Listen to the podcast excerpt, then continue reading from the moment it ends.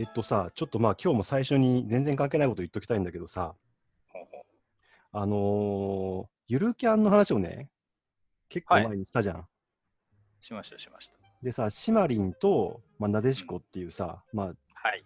こう主要な登場人物がいる、まあ、キャンプをやってる女子高生のさ、まあ、漫画とアニメみたいなことでさ、で俺はどう見てもあのなでしこが主人公だろうって言ってて、ははい。いはい、いやいや、それはシマリンだろうっつって、結構平行線だったんだけど、あれがね、はい。あの解決したので報告しとこうこうかなと思って、解決、解決あるんですか？解決えま、マジですか、うん、いや俺ね、アニメ見てから漫画読んだんだ。で、1話漫画しか読んでないでしょ？そうです、そうです。第1話のぼ、アニメの第1話の冒頭は、なでしこの視線から、視点から始まってるんだよね。なるほど。で、漫画は多分シマリンからなんだよね。で、そこ多分アニメ化するときに入れ替えてるっぽくて、はあ。で、なんか、まあ、まあ、原作者曰くダブルヒロインらしいんだよね。だから2人とも主人公ってことでいいらしいんだけど、おおまあ、アニメ、まあでも、うん、強いて言うなら漫画の表紙になってるのが多いのはなでしことかさ、ー。はアニメ版だとクレジットがなでしこの方が上とかさ、一応こう、あ。あるんだけど、まあ、どっちも主人公で、漫画だと、まあ、シマリンっぽく見えるのかなっていう、どうでもいい話なんだけどさ。いや、でもですね、今のちょっと面白いなと思ったんですけど、これそ、そんなに膨らませなくていいと思うんですけど、うん。こういう平行線の話って、うん結論が出ましたって言ったら、普通、A と B が平行線だったら、なんかの公式のコメントで A とかって、はいそれが普通の結論じゃないですか。そうだね。今の話、面白いですね。そのアニメと漫画で切り口が違うから、お互い平行線なのも分かるみたいな、あだから本当だ みたいな、あそうそうそう。本当に解決しとるるほどですね。ね、そうだよね。いや、だからなんかさ、こう、なんだっけ、うーんと、なんかの話で、こう、人に焦点を当てて、そこからなんかね、カニを取って食べるみたいな話をすると、はあは親子でさ、カニを、なんかこう、たまに温泉に行って、あこうなんか話しながらカニを食べるっていい話じゃん。あいい話ですよ。だけうんど、最初にね、カニの親子の話をするんだって。仲がよく暮らしてたカニの親子の突然ある時親がいなくなって、次のシーンであの漁師がガバーってこう水揚げしてるカニの中にそのお母さんのカニがいて、それを人間の親子が食べ食べるっていうシーンにすると、なんて残酷な話なんだってなるらしくて、なるほ まあなんかね、人間のそのなんて言うんだろう、どこに感情移入するかで結構いろんなものの見方が変わるよみたいな、確か結論がツツイッターがなんかに流れてきたと思うんだけどな。しかもそれ、うんなん。か確かに言われてみたらあっと思ったんですけど、そのうん。ゆるキャンの主人公がどっちだと思い込んでいたかみたいな話に適応した人まだいないんじゃないですかね。多分。ああ、そのカニの話？カニの話だったあり、視点の話だったりを、それでもね、その物語を作るときに視点っていうのはどれぐらい大事かみたいな話で語ってたから、まあも、そもそものその成り立ちっていうか、その話の出どころが物語の認証視点の問題だから、はっは、うん面白いっすね。うんへーアニメ化するときに、まあ、視点を変えたっていううんことかな。まあ、それを技術的にやってるんだろうなっていう気がするけどね。たまになんかその漫画のアニメ化でもいいですし、うんなんか例えば原作の小説があるやつの映画化とかでもちょっと視点変えてたりするじゃないですか。そうだね。うん。でまあ、そんなに僕今パッと思いつくものがあるっていうわけではないんですけど、するとこうなんか改悪だとか改変だとかっていう人もいれば、なんか神改変っていう人もいればじゃないですか。うん。あれやっぱ狙ってやってんでしょうね、作る方は。いや、それはよっぽどさ、制作現場がグダグダじゃない限りさ、考えてやってるし、文句言われることも込みでやってるはずだよね。ですよね。うんあーその話膨らませちゃっていいです、せっかくなんで。いいよ面白そうなんで。うん。いやー、最近思うんですけど、そのうん炎上芸やってる人とかってよくいますけど、うんそこまでよいかないにしても、なんか映画とかその実写化みたいな時って、うん。ほん本当に全部計算した後でもういいよ、分かってるよって言ってやってるんだろうなって思うんですけど、うん。あのこの間何人かの人と話してたら、本当になんか悪気があってやってるっていうふうに言う人もいれば、いや、なんかうっかり間違っちゃったんじゃないみたいな人もいて、受け取り方、結構みんなバラバラなんですよね。それ意外だなと。いやー、そうだね。なんかさ、えーっと、原作そのままやれよみたいな、せっかくいい原作なんだからさっていう、まあ、文句がまず一個あるじゃん。そもそも変えるなっていう話ね。あります。うんうんでもやったことがないからもちろんわかんないけどさ、小説とかさ、まあ、例えば漫画原作でも多分10巻分ぐらいあるものをさ、映画だと120分ぐらいにするわけでしょ？はい。土台無理だよね。まあまあ、そうっすよね。もともと無理なんじゃないかなと思うんだよね。いや、で、その原作の中で人気のエピソードを切り取ってとかっていう作品がたまにあるとしたら、確かに意外と盛り上がんないんですよね。そうなんだよね。いいところだけ取っても、うん。別に盛り上がるかって言ったら、それはまた多分実際やってみると違うっていう風になるっていうのを、当然プロは知ってるからやらないんだろうなとは思うんだけどさ。そうですね。いや、うんそう考えると、去年の映画で言うと、シン・ゴジラも、もう、なんか原作って言ったらあれですけど、今までのゴジラの流れに対するリスペクトがめちゃくちゃあったと。で、はいはいこの世界の片隅にも、なんか原作の漫画の雰囲うん気そのままでなんだか、うんうんあの2つはベタ褒めでしたけど、なんか普通に王道行った方がいいんじゃねっていう思いません？ああ、そうだね。甘いのかいやいやいや、この世界の片隅にって、原作をどういう風に映像にしようとしたんだろうね。なあーいや、漫画版僕持ってるんですけど、うん。なんか、ほぼ、いや、確かにちょっと細かく違うんですけど、うんほぼいい感じで、なんか映画化されてるイメージなんですよね。そうだよね。まず、うん、えっと、なんか背景のさ、はい。こう家とか商店とかも含めてさ、はいはい。再現するためにめちゃくちゃ取材とかしてるんだよね、あれ。ああ、そうみたいですね。なんか当時のこううん風土みたいなものをやると。ううんん。だからなんかここに何があったかとかっていうのを証言をさ、実際に現地に行ってさ、ずーっとあ取材し続けたらしいよ。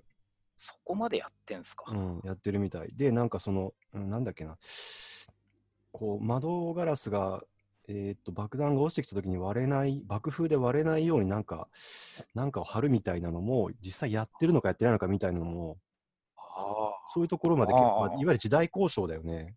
あ。で、だから、そのなんかあの、そうあの時代の広島とか呉を完全にまず再現するっていうのにすごいこだわったみたいだけどね。えー、すごい。それはじゃあ、原作の漫画の時にっていうよりも映画化した時点でそこをちゃんと詰めておいて、うん。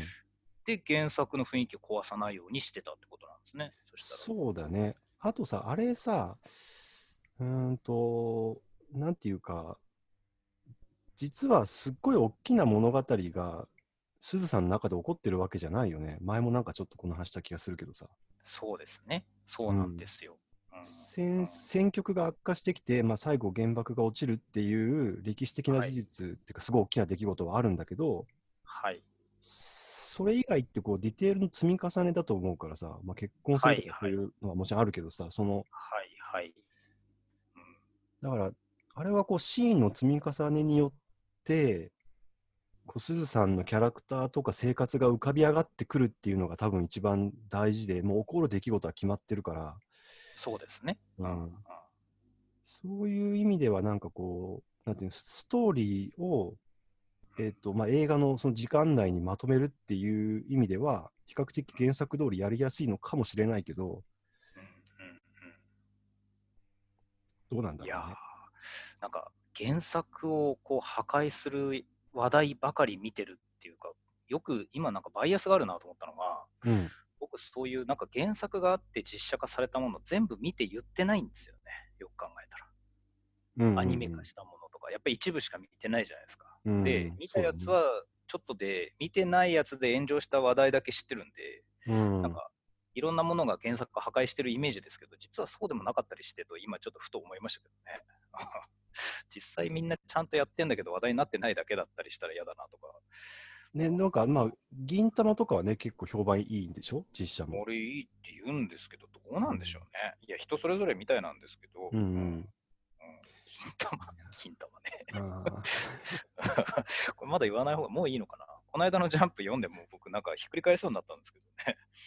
よ読みました？あいやいや、うんうん、俺、銀玉は原作もずっと読んでないからわかんないけど。ああ、そうかそうか。うんいや、あのですね、原作がですね、もうあと何回で終わるっていう話してたんですけど、うんうん、最噂は聞いてた。うん。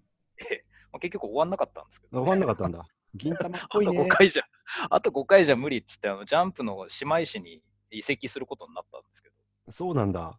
ジャンプギガなんか、銀玉だと許されるって感じがするよね。そうっすね、いかにもな感じ。そうだね。まあ、何でも許されるよね。もう、そこまで行っちゃったことがすごいんだろうね、きっとね。あーで、そうだ、思い出した。うんこの話していいのかなしない方がいいかなちょっと一部ぼかしますけど、うん。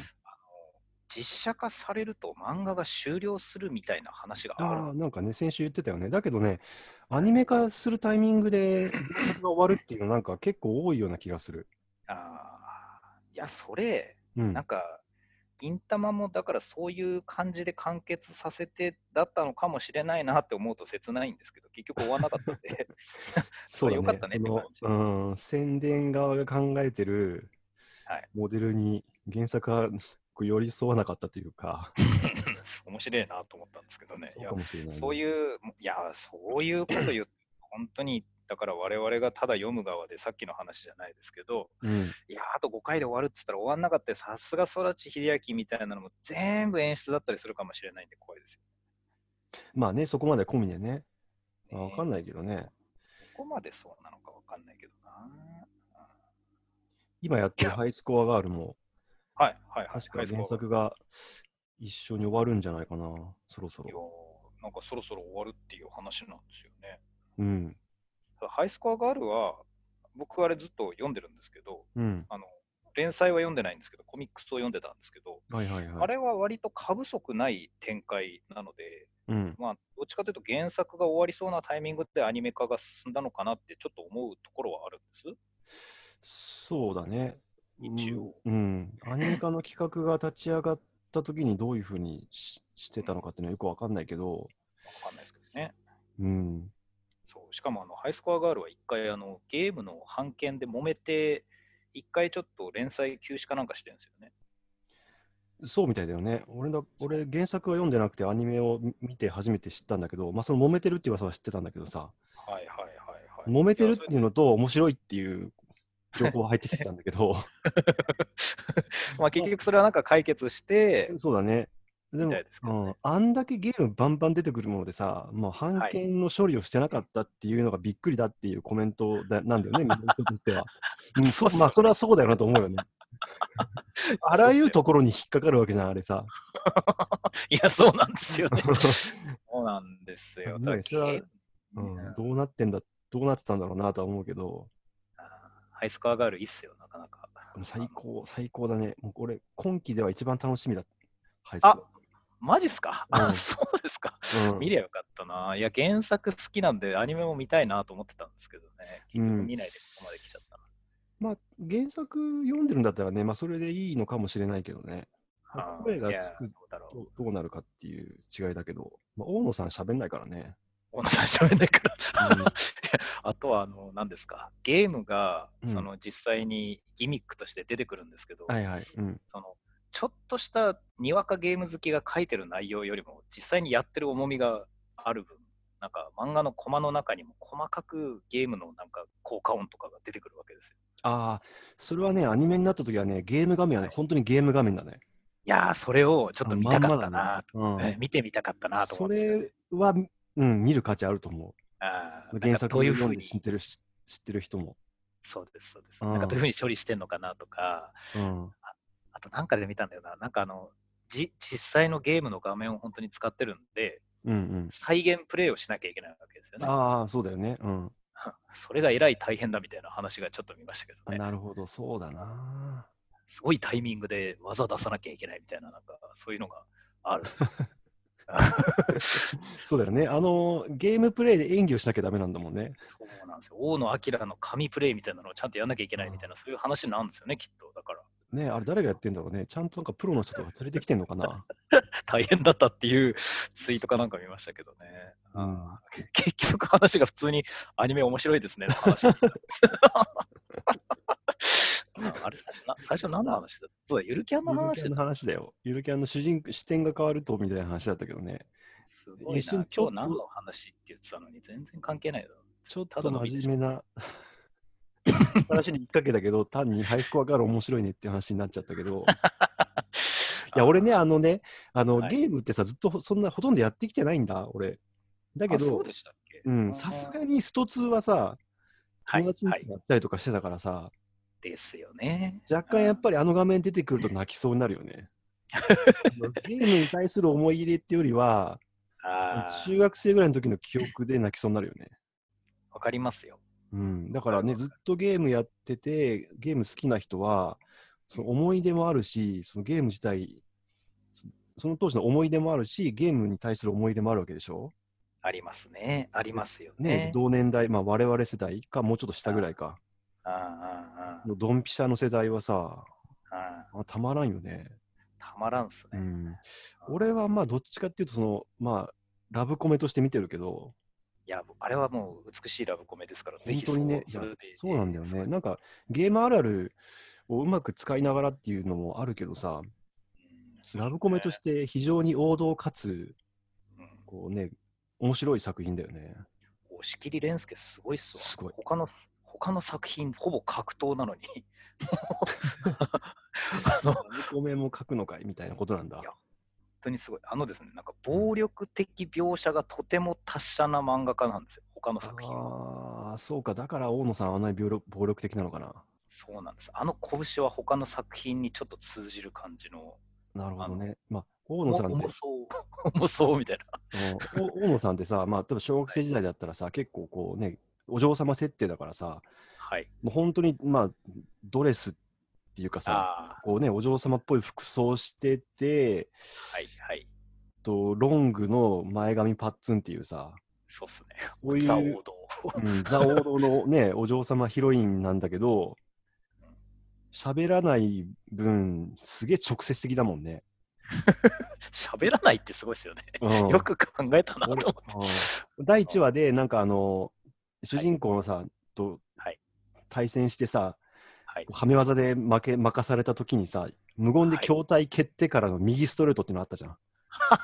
それはやっぱり、アニメもそこ第1話なんです。俺そこでも心をわしづかみにされてさ、うわ、大野さんいいなと思ってさ、わかるわ。うんわかるわかる。もう俺ね、あのーあれぐらいでいいよね。なんかなんつうかさ、もうそれ喋ぐらいでいいよね。ヒロインさ、喋んなくても十分だなと思う、情報量的には。あーあんまりうん情報を出しされすぎてもさ、見事。うん、余白がなくなるからさ、あれじゃ、もうそこは喋んなくても、ちゃんとヒロインとして成り立つんだなっていうのも、すごいなと思ったけどね。最近のアニメでそこまでいけたの偉いっすね。